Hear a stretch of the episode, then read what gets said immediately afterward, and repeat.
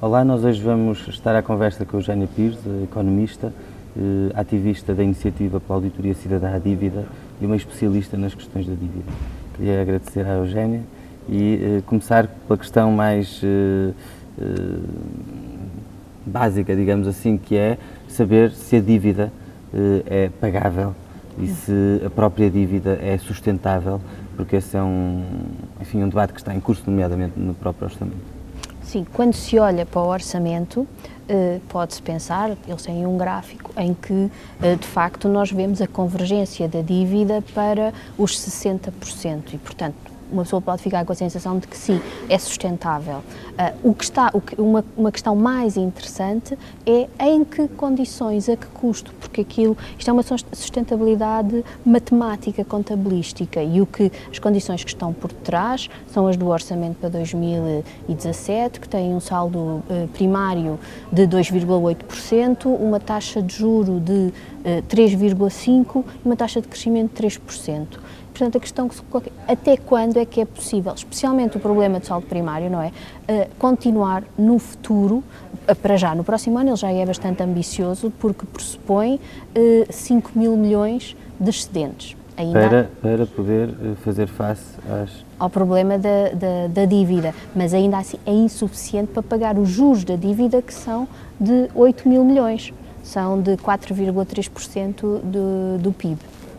Portanto, há aqui já uma dinâmica muito perversa, não é? Que para se assegurar, há um custo muito elevado. Uhum. A, a, questão da sustentabilidade, a aparente sustentabilidade contabilística, quando vamos olhar para a base material daquilo, é muito, é muito elevado. Ou seja, tem custos na economia, na sociedade, que são... Eh, Imensos, não é? Nós precisávamos destes 5 mil milhões de excedentes que não fossem para os juros, mas que fossem injetados uh, na economia com investimento, com uh, em, emprego, emprego público, portanto, tudo que, que ajudasse para recuperar uma economia que está profundamente debilitada, não é? Nós sabemos as implicações uhum. da, da intervenção da Troika, não é? O produto que foi destruído, o estoque de capital que se reduziu, o investimento que é feito que não é suficiente para repor esse estoque de capital, o aumento das desigualdades, uh, o, a fuga de cérebros, não é? A, a imigração. Mas então, no fundo, para que pudesse haver investimento, para que pudesse haver eh, maior crescimento, para que pudesse haver políticas de emprego, para que pudesse apostar-se no Estado Social, eh, seria necessário reestruturar a dívida, ou seria necessário eh, fazer face a, a esse problema e aos recursos que a dívida tira. Mas como é que é possível fazer isso?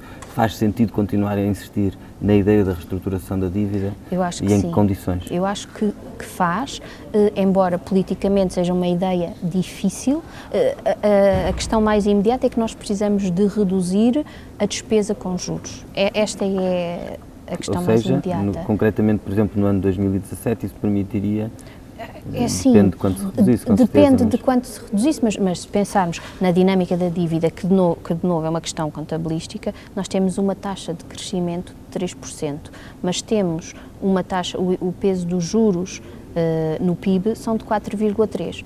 Portanto, olhando para isto, há aqui 1,3% de, de excesso. Isto sem, sem uhum. ser com uma grande contabilidade muito, muito uhum. detalhada. Portanto, precisamos de comprimir o, a despesa com juros. Só para pensar, por exemplo, em 2007 eh, pagávamos eh, 4,5 mil milhões e agora eh, 8,3. Eh, na altura tínhamos 2,7 do PIB e agora temos 4,3. Uh, portanto, é, é excessivo é, hum. é demais. O Partido Socialista tem, tem resistido ou até recusado a ideia de uma reestruturação da dívida, a menos que a Europa uh, aceitasse essa ideia ou que houvesse um processo europeu. Uh, o que é que tu achas que são os passos que se podem e devem dar no atual contexto uh, para se enfim, para se caminhar no sentido da reestruturação e coisas concretas que se, podam, que se possam fazer também. Okay. Eu acho que é sensato partirmos do princípio que precisamos de uma, de uma solução coletiva, de uma, de uma solução em base multilateral a nível do, da zona do euro, dos países da, da, da periferia.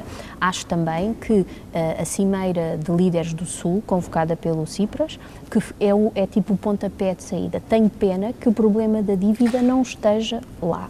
Mas, portanto, há aqui aqui já pequenos eventos, ao contrário do que aconteceu no passado, que era, eh, não, Portugal não é a Grécia, há aqui já pequenas vontades de juntar os países para debater os problemas estruturais dos países. O que levar então para essa, eh, não indo diretamente para a revolução, que é a, reestruturação da dívida, eh, eu advogo as, o que eu chamo as micro-reestruturações e uma delas tem a ver com o repatriamento dos juros pagos no SMP. O SMP é o primeiro programa do, do BCE que adquiriu dívida pública em mercado secundário. Eh, é um, um, uma coisa que custa quase mil milhões de euros por ano a Portugal ou pelo menos entre 2011 e 2016, Portugal pagou 5 mil milhões ao BCE, que por sua vez vai distribuir estes lucros em função da chave de capital do, do próprio BCE, em função dos acionistas. O que é que isto dá? Dá que a Alemanha, Banco Central, o Bundesbank, o Banco Central alemão, recebe uh, eh, 1,2 mil milhões. Uh, a hum. França vem a seguir São mil milhões. mil milhões no total, valor está a os, os cálculos que eu fiz é para o período 2011 a 2016 uhum. uh, e tem só a ver com os juros, não tem a ver... São juros que Portugal pagou ao Banco Central Europeu por causa da Eles tinham da, a dívida, emissão, sim, e pagamos um cupão anual e, portanto, isto dá... E tu dizes é que esse dinheiro deveria poder ser devia ser repatriado. repatriado ser devolvido a, Sim. a Portugal. Uh, era uma maneira de reconhecer a corresponsabilidade das instituições do euro. O problema da arquitetura institucional do euro era uma maneira de reconhecer isso e, além disso, isto já foi reconhecido em, dois, em novembro de 2012. O Eurogrupo quando vai uh, rever as condições da Grécia, do novo pacote, eles introduzem esta medida, o repatriamento dos juros e das mais-valias do, do, do, SMP. Quer dizer que isso então já foi feito em relação? Sim, ou, não. ou foi aceito o princípio? Foi aceite, ao contrário de outras uh, reestruturações, micro-reestruturações que ocorreram, como a extensão das maturidades das linhas de crédito de, com, com, a Comissão Europeia e com o BCE, eh, o mecanismo e o Fundo de Estabilidade, ao contrário, portanto, eles acordaram estender as maturidades, suprimir uh, a taxa de intermediação, não é?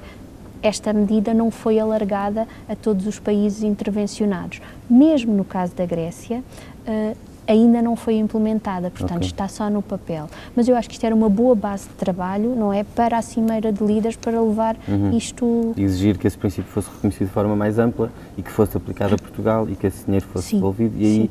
Seria possível uh, recuperar essa, enfim, em última análise, recuperar esses 5 mil Recuperar milhões. liquidez, exatamente, recuperar liquidez que depois seria aplicada na, na economia, na economia uhum. em investimento, num programa de investimento público, no que quer que seja. Mas o que eu acho é que nós temos muita necessidade de fundos, o país está muito enfraquecido, uhum. não é? Uh, tem uma, uma, a sua capacidade de servir a dívida é muito reduzida por causa do, da austeridade da, da intervenção da Troika. E isto era uma uhum. boa medida. E há outras formas de, dessas, do que tu chamaste as micro-reestruturações, ou seja, de reestruturações parcelares de alguns aspectos da dívida que tu achas que pudessem ser importantes também colocar Sim. em cima da mesa? Sim, há outra que tem a ver com o FMI.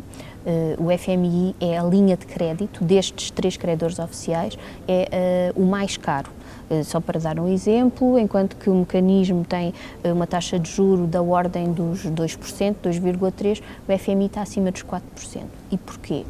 Porque, embora o custo de financiamento do FMI seja muito baixo, eles andam na ordem de, dos 5 pontos de base, que é tipo 0,05%, tem uma margem de intermediação de 1%, e depois, acima desta margem de intermediação, tem a penalização de 3%.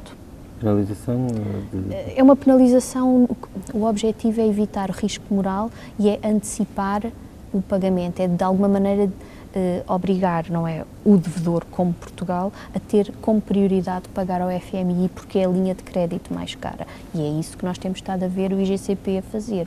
Só paga que, primeiro ao FMI. Paga primeiro ao FMI, amortiza aquela dívida. Uhum. Ah, só que acontece é que isto é profunda, isto é uma transferência de rendas, é profundamente injusto eh, porque se trata de um país que, que precisa imenso de recursos. Uhum. Eu também fiz uma, uma estimativa eh, e para o período todo, para os sete anos que é, que é o período da linha de crédito do FMI, também de novo anda à volta que de, termina?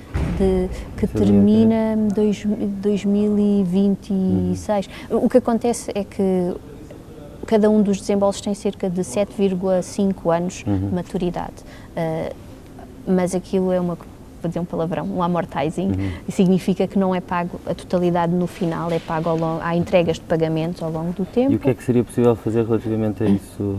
Seria, eh, de novo, era suprimir esta taxa, esta, esta taxa de penalização. Seja, Portugal não pagar essa taxa ou negociar com, com, o FMI suprimi-la.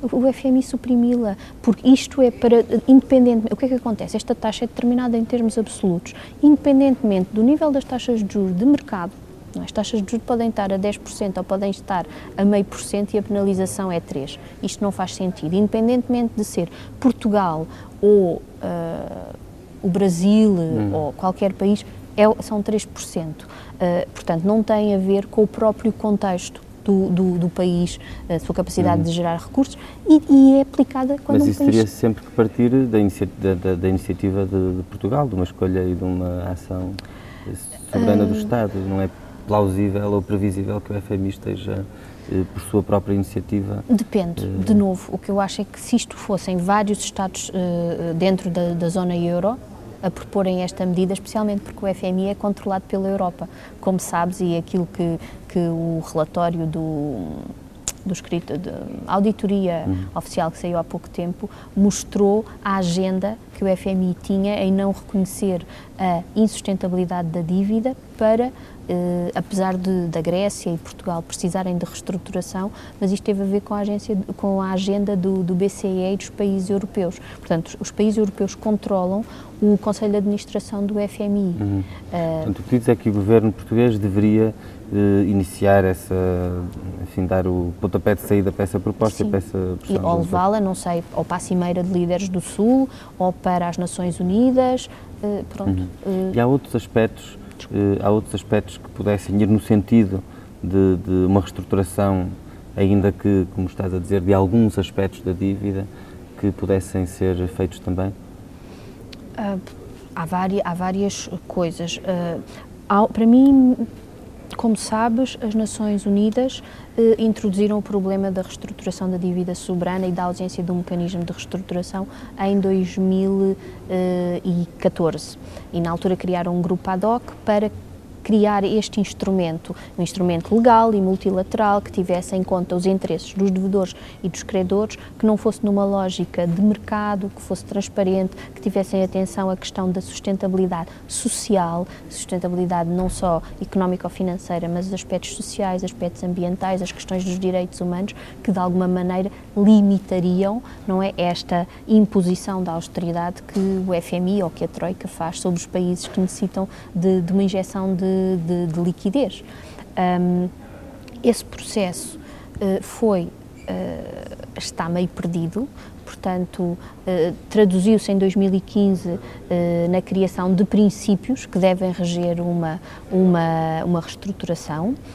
mas neste momento o processo foi abandonado. Foi abandonado porque era a Argentina que estava a liderar, houve eleições em dezembro e, portanto, o novo governo não tem claro, interesse em falar sobre a reestruturação da dívida. Mas, de alguma maneira, é uma, uma hum. urgência, é uma insuficiência do, do, do, mecanismo internacional. Não, é, não, não existe uma coisa que, no fundo, assegure uh, que os. Salvaguarda.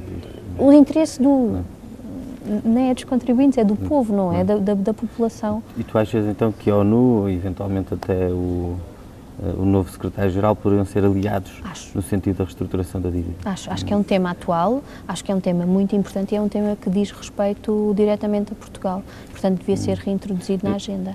Uma última questão, se calhar, depois eh, a iniciativa para a auditoria cidadã, eh, enfim, fez o seu trabalho, entretanto tem tido menos visibilidade, não sei se, se que, que grau de atividade mantém, mas o que é que era importante para que em Portugal houvesse também um movimento, uma mobilização capaz de pôr a questão da urgência da reestruturação da dívida como uma condição sem a qual é impossível haver uma outra política económica que, essa questão é. Essa questão é muito boa e é muito difícil. Eh, uma das um dos maiores desafios da IAC tem a ver, de facto, com o poder de mobilização. Eh, as questões ligadas à dívida são muito opacos são muito técnicos, são muito distantes da realidade das pessoas. Trazê-las para a ordem do dia e permitir que as pessoas percebam como é que a dívida pública lhes afeta a, a vida foi um grande desafio. Nós na IAC fizemos uma escolha. Fizemos uma escolha em levar o discurso não para as questões da legitimidade da dívida, sobre que a, se a dívida seria legítima ou ilegítima, mas levar para as questões da sustentabilidade. Porquê? Primeiro porque uh, Portugal é uma, é uma democracia e sendo uma democracia, uh, eu mesmo que não concorde com as decisões sobre dívida de outros governos, tenho que aceitar esta dívida como minha, não é? E o que eu posso dizer, esta dívida é minha, mas eu não a vou pagar. Por outro lado, eh, a experiência de, de, de Portugal, de, um país uh, desenvolvido, um país do Norte, é diferente da experiência da dívida nos países em desenvolvimento, em que a dívida está muito ligada a projetos específicos e pode-se depois analisar não é, se a dívida foi bem ou mal utilizada. Na questão de, em Portugal, uh, eu financio o déficit não é? Não vai diretamente para um... Se não se sabe em que é que foi gasto Em que é que foi gasto. Então não se pode dizer há dívida porque foi construído isto ou porque foi pago Há aquilo. decisões, há decisões ilegítimas, não é? Há decisões que penalizam a população. Há a questão, sei lá, das, das PPPs, as taxas de juros que, que estão subjacentes às PPPs, que são muito mais elevadas do que a dívida pública, não é? Mas aqui havia um interesse político em desorçamentar, em tirar esta, esta dívida, este financiamento do, do orçamento. Uh, mas mas há, há, há várias coisas. Uh, e, portanto, esse foi sempre o desafio da, da IAC, que no fundo ter quase que uma linguagem, uh, aproximar a dívida das massas, não é? Tornar estas questões mais acessíveis. E o impacto, o impacto imediato, não é? Como é que isto está ligado com, com a nossa gestão do dia a dia. Não sei se cumprimos esse, esse objetivo, de alguma maneira fizemos algumas coisas uhum. e acho que fizemos coisas interessantes. E estou a pensar na, na petição uhum. e nós conseguimos recolher assinaturas Sim, suficientes. Foi apresentado no Parlamento, suscitou esse debate. E suscitou um debate e, e, eu acho que a conferência foi boa uhum. porque teve visões de, não é, de vários ângulos, não foi uma coisa muito uh, pró-mercado e pró-investidores. Portanto, e de alguma maneira todos eles, o que eu achei interessante dessa, dessa conferência que todos eles reconheceram o problema da dívida, que a dívida não era pagável e da sua, da sua insustentabilidade. Muito bem, obrigado, Eugénia, eh, por esta conversa.